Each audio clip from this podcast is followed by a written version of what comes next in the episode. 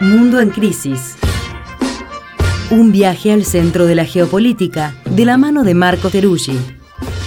Mundo en Crisis es un contenido especial de Crisis en el Aire, que se emite en vivo en Nacional Rock todos los sábados de 8 a 10 de la mañana. De 8 a 10 de la mañana. Mundo en Crisis.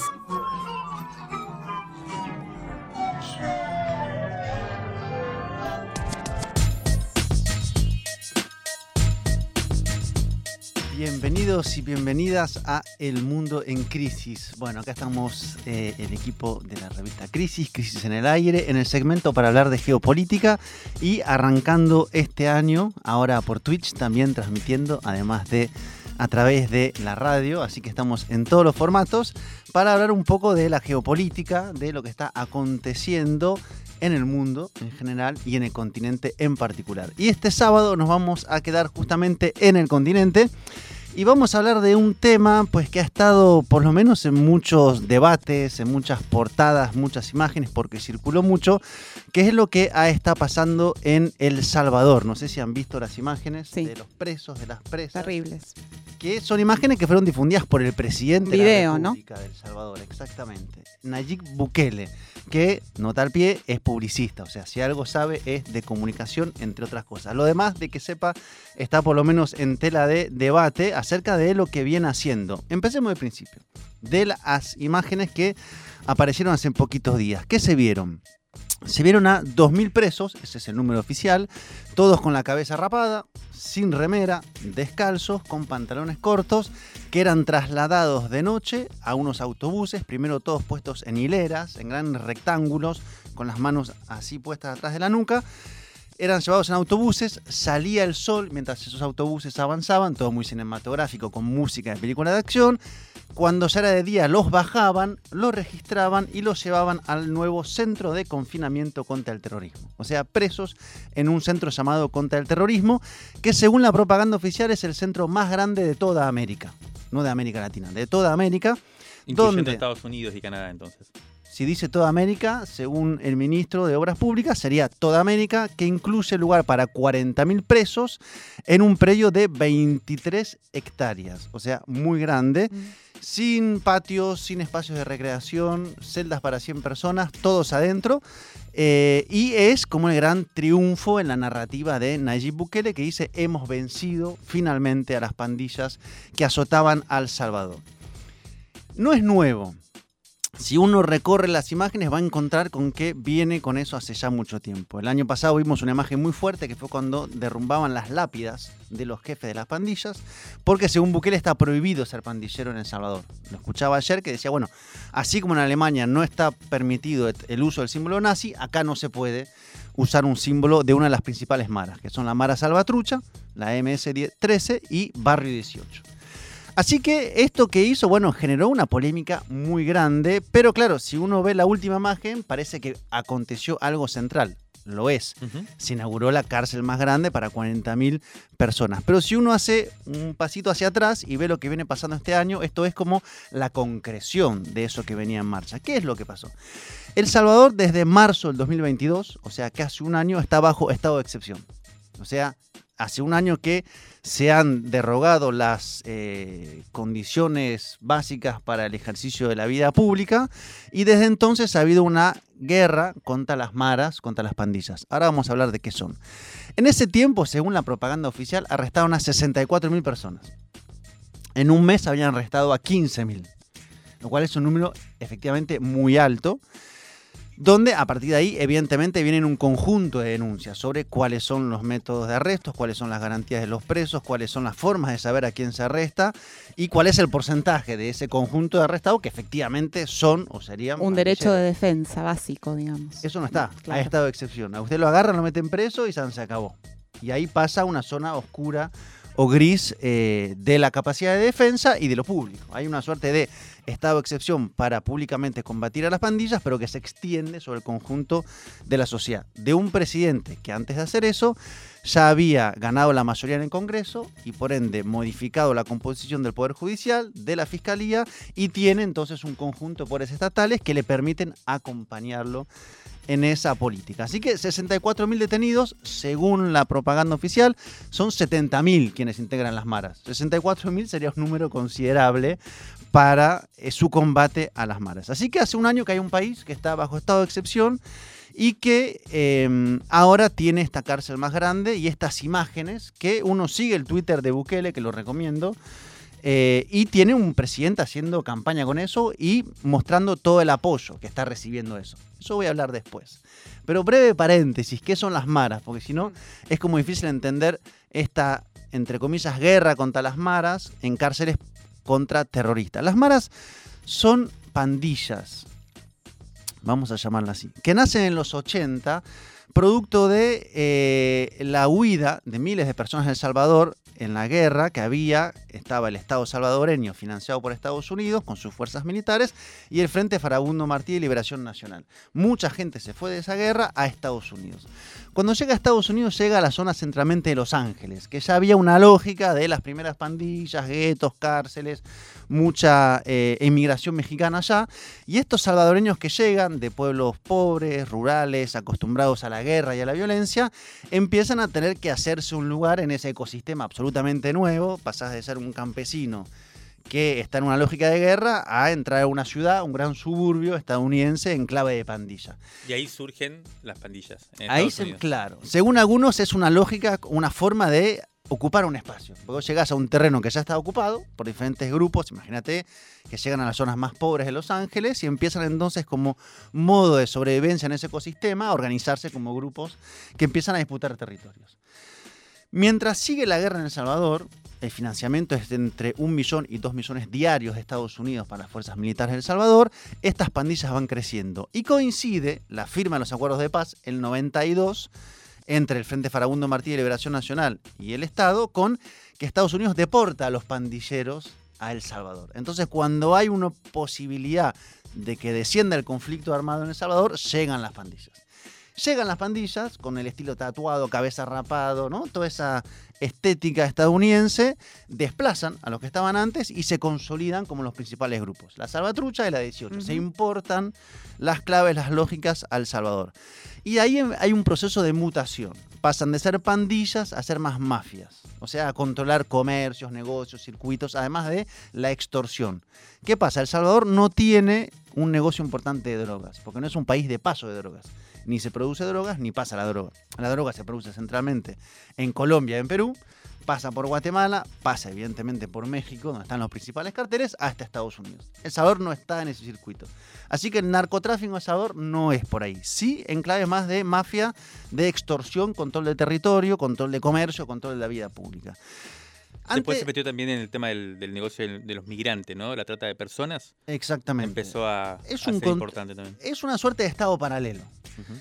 Ante eso, los gobiernos han tenido como dos posiciones fuertes. Una, negociar, sentarse con los jefes de las maras. Dos, declarar la guerra y meter un montón de presos. O sea que lo que hace Bukele no es tan nuevo lo de meter un montón de presos. Es medio un clásico, digamos. Bueno, ahora vuelve la mano dura. Claro, nunca en esta dimensión, nunca sin Estado de derecho, de garantías y excepción permanente. Y súper espectacularizado, además. Si algo sabe, es cómo hacer propaganda de lo que está haciendo. Claro, ahí hay una cosa importante que estuvimos averiguando también, estuvimos hablando con gente de allá eh, en estos días, y tiene que ver con esto, con esta lógica de negociación, porque lo que vos decís del, año, del último año, como fechás ese momento, es precisamente el, momento en el que se rompe un acuerdo original que había habido entre Bukele y las, las bandas, digamos, para, eh, bueno, cogobernar, el famoso doble pacto que también acá se habla, ¿no? O sea, pactamos con el Estado para eh, reducir un poco los niveles de violencia, para que eh, garantizar o dejar un control efectivo de territorios y de negocios por parte de las bandas a cambio de cierta paz, entre comillas, ¿no? Eh, y, y- disminución de los índices de violencia muy grande. Este, este acuerdo, me contaban que también lo hizo el Frente Farabundo Martí, que después de haber sido una guerrilla marxista que luchaba por el poder contra este gobierno más, más títere de los yanquis, digamos, en los 80, después pasó a la política y por vía electoral llegó al gobierno y también hizo este tipo de acuerdo con las maras, con lo cual es una lógica de gobernabilidad que los gobiernos tratan de, poner y que en algún momento siempre se rompe, como decís. Hace un año se rompió y acá es donde Bukele está avanzando, eh, criminalizando muy fuertemente a las bandas, digamos, ¿no? Hay una hipótesis, que no es mía, que es de un medio de comunicación del Salvador que se llama El Faro. Sí. Primero, esto se rompe porque en un fin de semana hay 87 muertos. En un país de 6 millones de personas es un número alto de muertos. Entonces, dicen quién rompió el acuerdo.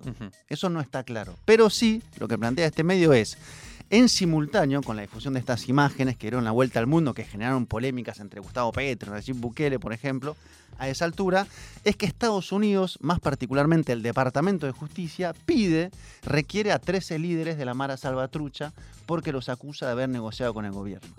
Entonces, Estados Unidos, vía el Departamento de Justicia, hace público que Bukele negoció con los tipos. Mm. ¿Qué negoció? Que haya más tranquilidad en las calles, o sea, menos muertes, que haya apoyo electoral. Imagínate una pandilla de esa naturaleza que controla tanto territorio que dice usted camina de aquí hasta aquí, usted juega la pelota de aquí hasta allá y usted abre de aquí hasta acá, en un contexto electoral, bueno, es un control territorial muy alto. Y les daba beneficios carcelarios, les daba eh, lo que piden muchos de los que son buscados por Estados Unidos, no extradición. Eso que Estados Unidos expone, yo suelo mirar con sospecha este tipo de cosas de Estados Unidos. Además, la relación, no porque sea cierto o no, sino cuáles son los tiempos que se mueven, de Bukele con Estados Unidos ha sido muy mala. eh, hace que Bukele requiera, a- eh, apele a esta estrategia de gran propaganda. Para tapar el escándalo de que le están diciendo usted negoció con el crimen organizado para tener gobernabilidad. Sí, hay varias cosas ahí también eh, que si uno amplía el foco también aparecen, ¿no? Eh, y yo cuento una anécdota, ¿puede ser? Sí, claro. Estamos bien de tiempo.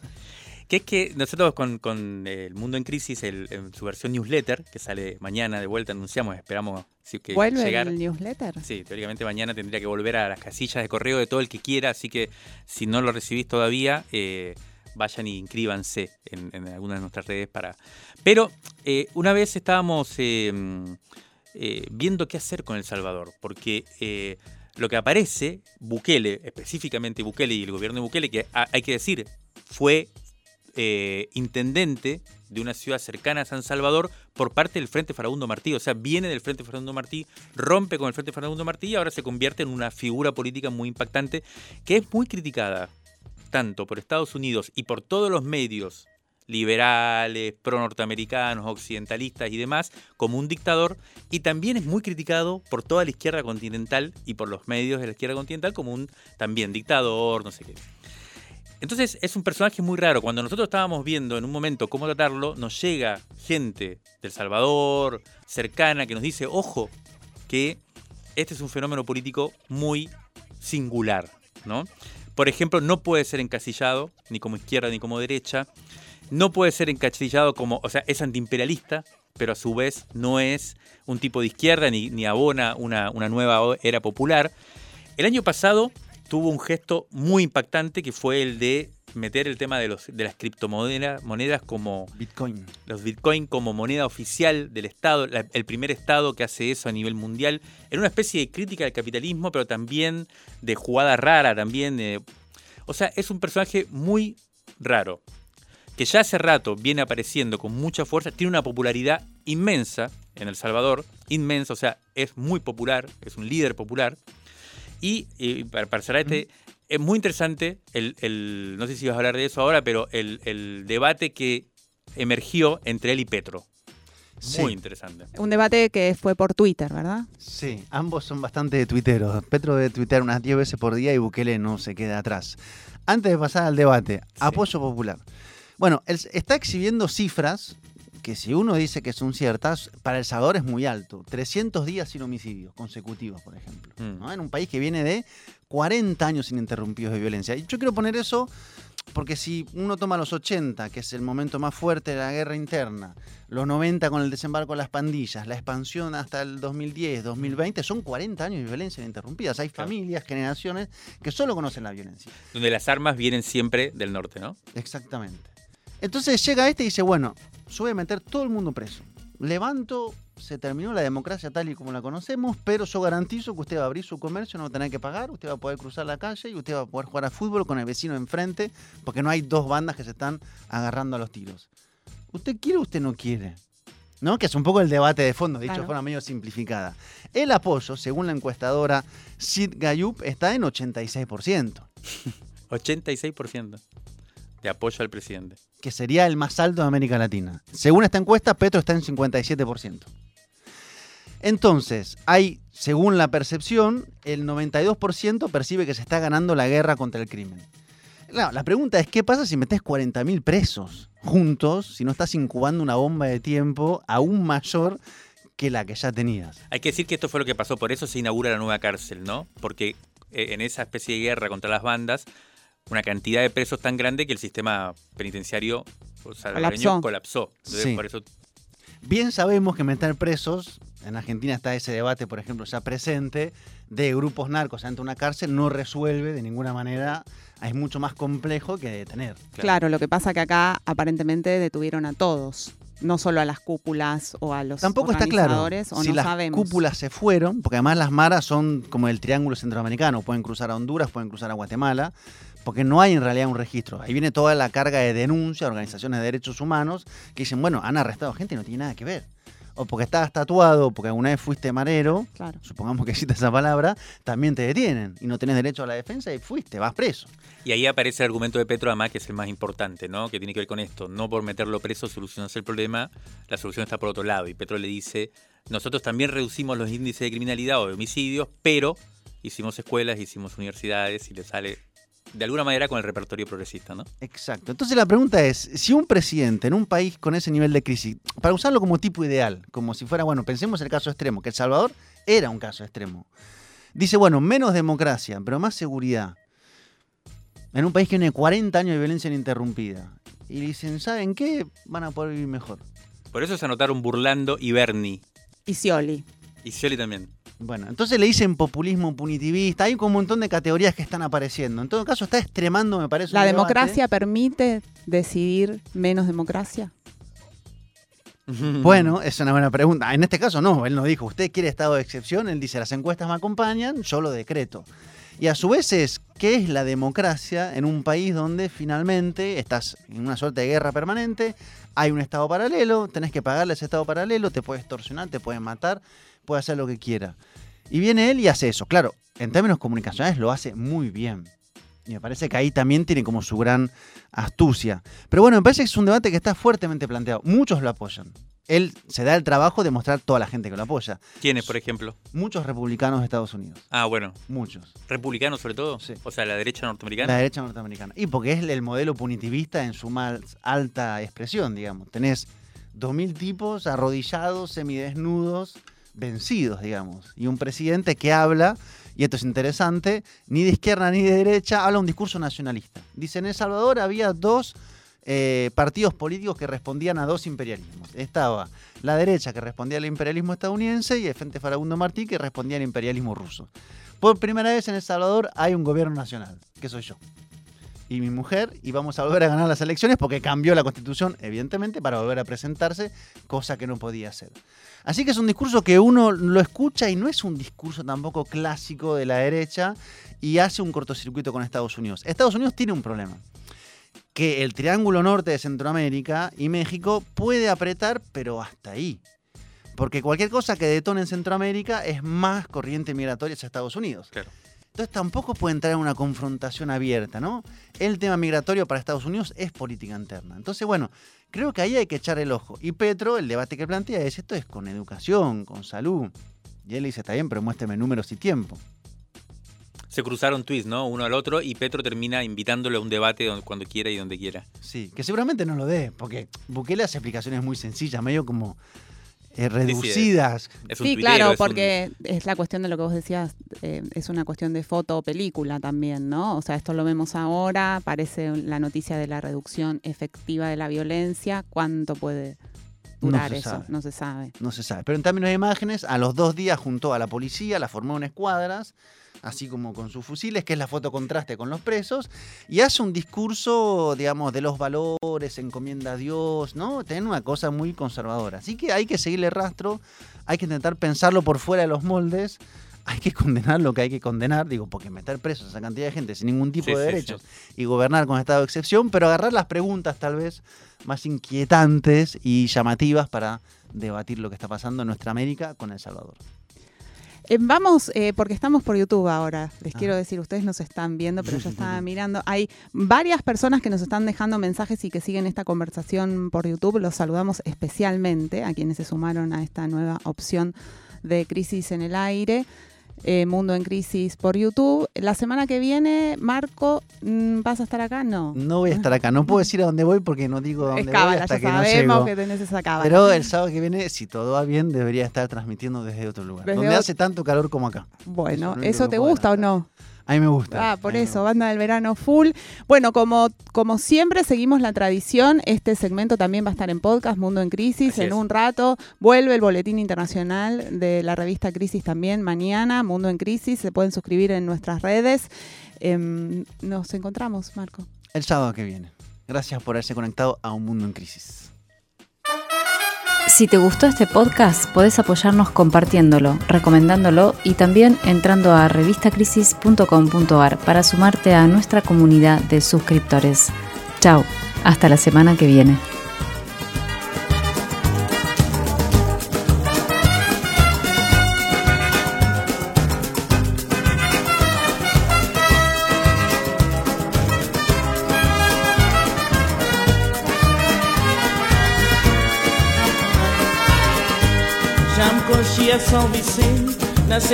Nasce saborar.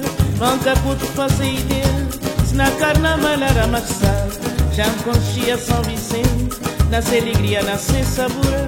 Nunca pude fazer ideia, se na carnaval era amassar. São Vicente é um brasileiro, cheio de alegria, cheio de cor. Nesses dias de loucura guerra e carnaval Nesse morabeza sem igual.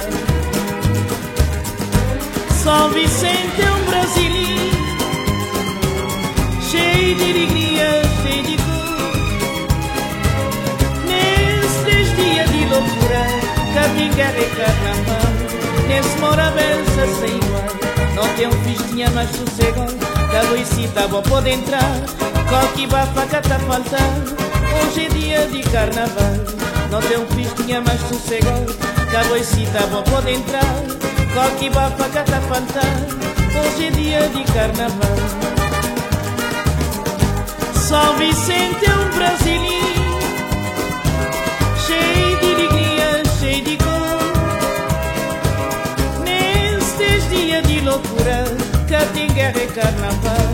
Nesse morabeza sem igual